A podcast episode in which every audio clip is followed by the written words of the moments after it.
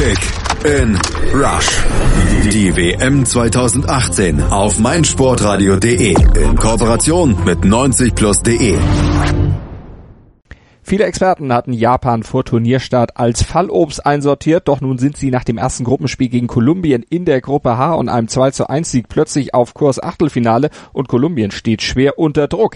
Allerdings profitierte Japan dabei auch von einem frühen Platzverweis und einer Trainingsverletzung von James Rodriguez, die das taktische Konzept von Coach José Pekermann bei den Kolumbianern früh über den Haufen warfen. Darüber wird zu reden sein hier bei Kick in Rush, dem Podcast zur WM 2018 in Russland auf meinsportradio.de und das machen wir natürlich auch. Mein Name ist Malte Asmus und unser Experte von 90 Plus heute Julius Eid. Hallo Julius. Hallo. Und wir müssen gleich auch noch über eine Auffälligkeit reden. Schon wieder fielen drei Tore nach Standardsituation. Bevor wir aber zur Analyse schreiten, in Kurzform nochmal schnell der Spielfilm des Spiels Kolumbien gegen Japan. Die Highlights. Kolumbien musste das Spiel ab der dritten Minute in Unterzahl und in Rückstand bestreiten. Carlos Sanchez hatte nämlich eine Chance der Japaner mit der Hand im Strafraum vereitelt, flog vom Platz und Shinji Kagawa, der verwandelte zur 1 zu 0 Führung den verhängten Elfmeter. Kolumbien verdiente sich den Ausgleich trotz Unterzahl in der Folge. Ein diskussionswürdiger Freistoß war es aber, der ihn dann brachte. Juan Quintero, der hatte kurz vor der Pause dann das 1 zu 1 mit diesem Freistoß eben erzielt. Doch die zweite Hälfte, die gehörte dann den Japanern, die nach einer Ecke durch Yuya Osako den Siegtreffer erzielten und so verstummten dann auch die Kritiken an diesem Freistoß, der zum 1 zu 1 führte. Aber die verstummen nicht bei uns. Wir sprechen trotzdem drüber jetzt in der Analyse. Die Analyse. Julius, dann lass uns das Spiel der Reihe nach durchgehen. Ich hatte schon gesagt, äh, James Rodriguez, der war verletzt. Das war der erste Nackenschlag, den die Kolumbianer hinnehmen mussten. Der saß nämlich erstmal nur auf der Bank. Ja, definitiv. Also ich habe es auch erst eine halbe Stunde vor Spielbeginn erfahren und das ist definitiv der größte Einschnitt, den Kolumbien vor dem Spiel irgendwie erfahren kann. Ihr wichtigster Spieler definitiv. Man hat es dann bei der Einwechslung noch bemerkt, was der alleine mental oder auch für die Fans bedeutet, wenn er auf dem Feld ist. man hat es auch gesehen, dass schwer jetzt genau einzuordnen, weil eben auch genau seine Position in dem System durch die rote Karte dann schon ein bisschen betroffen war und sich die taktische Ausrichtung eh geändert hat. Aber natürlich ist es immer ein großer Unterschied, ob dann ein Spieler wie James auf dem Feld ist oder nicht. Dann gucken wir auf die rote Karte. Das war nämlich dann der zweite Nackenschlag nach nur drei Minuten. Da war es doch tatsächlich so, dass erst Ospina, der Torhüter der Kolumbianer, eine dicke Chance von Osako vereiteln konnte. Dann gab es einen Nachschuss von Kagawa und der kam, ja, so in Kopfhöhe, flog der aufs Tor. Karl Carlos Sanchez, der sprang hoch, nahm den Arm nach außen und wehrte den Ball mit ausgefahrenem Arm ab. Der Schiedsrichter Skumina, der hatte gar keine andere Wahl als A, den äh, Kolumbianer vom Platz zu stellen und B, Elfmeter zu pfeifen. Definitiv. Also ist es einfach eine rote Karte. Das hat man auch dann in den ersten Wiederholungen schon ziemlich deutlich gesehen. Finde ich auch gut, dass das gar nicht mehr groß überprüft wurde, dass da nochmal irgendwie ein Zweifel an dieser Entscheidung aufkommt, wenn sowas überprüft wird, sondern dass der Schiedsrichter das gesehen hat, richtig bestraft hat und dass das dann konsequent umgesetzt wurde. Ich fand nicht, dass es allzu sehr nach Absicht aussah, aber es war eine klare Vereitelung der Torchance mit dem Arm. Mhm. Ähm, das Tor war leer, aus Pina lag noch am Boden von der, wenn man ehrlich ist, eigentlich schon hundertprozentigen äh, von Osako. Und dann war das alles, was danach kam, folgerichtig. Und so war dann auch folgerichtig, dass Kagawa antrat und diesen Strafstoß dann eiskalt zum 1 zu 0 in der sechsten Minute dann auch verwandelte. Spiel blieb aber in der Folge kurzweilig, weil vor allen Dingen die Japaner immer wieder ja, sich nach vorne einschalten konnten und dann ab der 20. auch die Kolumbianer bisschen effektiver und ein bisschen angriffslustiger wurden. Ja, genau. Es wirkte irgendwie, als hätte Japan sich einen guten Plan zurechtgelegt, der auch schon in den ersten Minuten deutlich sichtbar funktioniert hat, schon vor der dritten Minute, wenn man ehrlich ist. Man hat gesehen, die laufen sehr hoch an, mit bis zu fünf Leuten, setzen die Kolumbianer unter Druck und die wirkten von Anfang an dann auch fahrig und überrascht aufgrund der Aggression. Gab direkt noch vor dem ersten Gegentor auch schon eine Situation, wo äh, Sanchez den Ball ins Auspasst aus der Innenverteidigung direkt, weil der Druck so hoch ist. Genau das wurde aber fallen gelassen nach dem Tor gefühlt. Und Japan hat fast zwei Drittel des Feldes immer wieder auch Kolumbien überlassen. Und äh, so hatte Kolumbien immer mal wieder die Möglichkeit bis an den 16er heranzukommen. Danach wirkten die äh, Japaner eigentlich sicher, waren auch aggressiv in ihrer Zweikampfsführung, wenn es dazu kam, haben aber viel des Feldes erstmal überlassen. Und gerade äh, Quadrado hat dann schon ein bisschen rausgestochen bei den Kolumbianern, auch ein bisschen die Hames-Rolle eingenommen, ist von seiner rechten Seite immer wieder nach äh, in die Mitte gezogen, hat versucht zu verteilen, hat aber auch selber mit seinen Dribblings versucht, was aufzureißen. Das hatte sich nach äh, der Auswechslung dann natürlich erledigt, aber das war eine Phase, die Japan den Kolumbianern so eigentlich nicht hätte ermöglichen sollen. Hast du verstanden, warum er ab der 35. Minute dann ausgewechselt werden musste, warum er das äh, Spielfeld verlassen musste? Nach der 31. wurde er ausgewechselt, Wilmar Barrios kam. Hast du das äh, verstanden, was dahinter stand äh, aus Sicht von José Peckermann? Also erstmal war ich natürlich überrascht.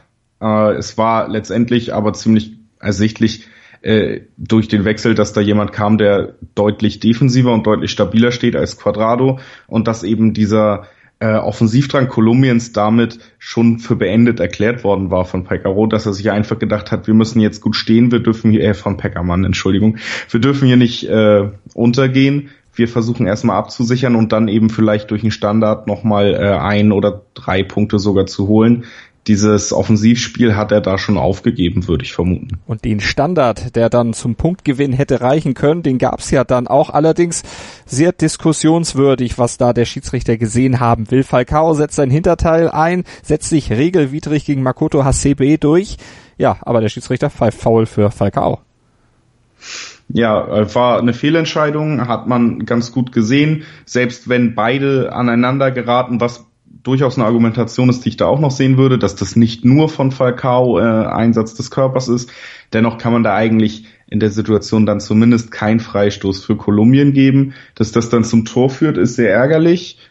Ähm, ich kann zu diesen neuen Videoschiedsrichterregelungen immer nicht so viel sagen, weil man selber nicht mehr mitkommt. Aber zum Beispiel in der Bundesliga wird ja eigentlich auch, wenn ein Tor nach einer Ecke fällt, nochmal überprüft, ob es wirklich Ecke war, auch wenn es vorher nicht überprüft wurde das wäre dann da wahrscheinlich sogar äh, ein Grund gewesen, das Tor doch noch abzuerkennen. So war es halt ein Tor, Glück gehabt.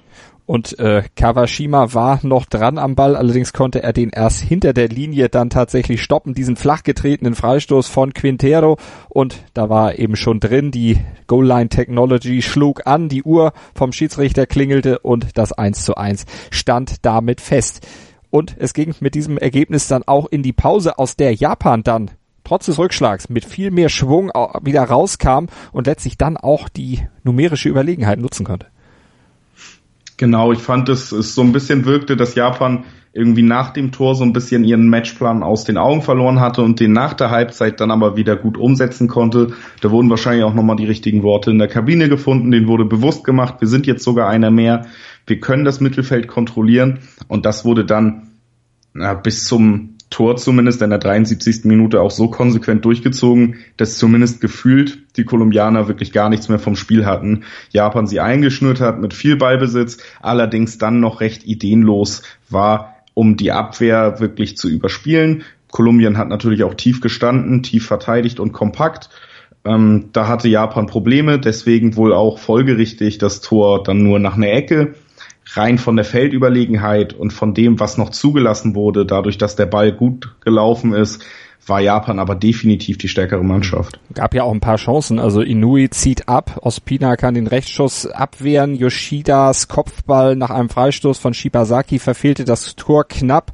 Ja, und dann kam irgendwann dann auch Rames ins Spiel, aber der sollte zunächst erstmal natürlich auch nach Bindung suchen und als er noch suchte, da kam dann das 2 zu 1 für Japan. Genau, da war, ging schon eine Großchance äh, voraus, in der Osako sich meiner Meinung nach sehr gut behauptet hat. Da war auch schon viel Gerangel im, äh, auf Höhe des 5-Meter-Raums, hat den Ball dennoch nochmal zurückgelegt auf Sakai, der hat abgezogen, der Ball wurde geblockt, ging ins Tor aus und dann gab es eben eine Ecke und die hat Osako dann mit, äh, zumindest laut Kommentatoren heute 1,82 gegen drei oder vier Kolumbianer, die alle größer aussahen, äh, stark verwandelt, äh, hat sich richtig gut durchgesetzt, trotzdem auch fair, also da kann man nicht viel sagen.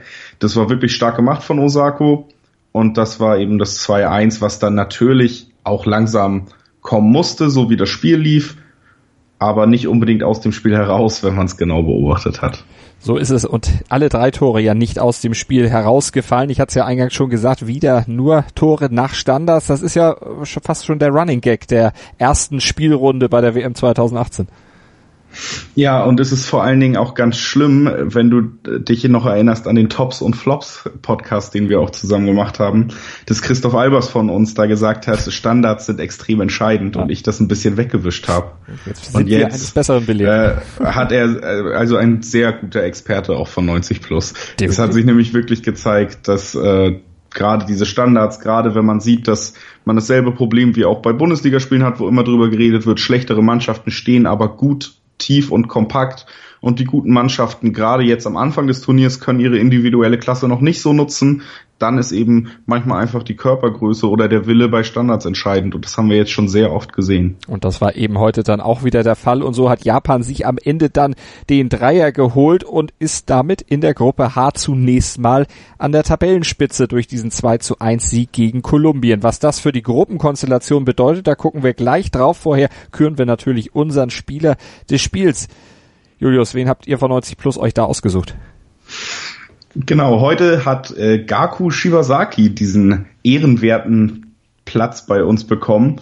Er hat nämlich äh, meiner Meinung nach ein sehr gutes Spiel gemacht, war mit Hasebe zusammen in der Mittelfeldzentrale beheimatet, ist dann nach dem Honda-Wechsel sogar ganz in die Mitte gezogen, noch äh, damit Honda rechts mehr Platz hat und hat quasi die Rolle von Kagawa eingenommen, hat zwei Chancen herausgespielt, was gerade bei dem statischen Spiel von Japan, wo die Probleme lagen, äh, gut anzusehen war, hat mit 66 Pässen nach Hasebe die zweitmeisten Pässe des Spiels gespielt und dabei immerhin eine 86-prozentige Passquote, das bei Risikopässen im letzten Drittel eben auch und vor allen Dingen, und das ist sehr ausschlaggebend, eine überragende Zweikampfquote für einen Mittelfeldspieler von 71, die teilweise bis kurz vorm Ende sogar über 80 Prozent lag.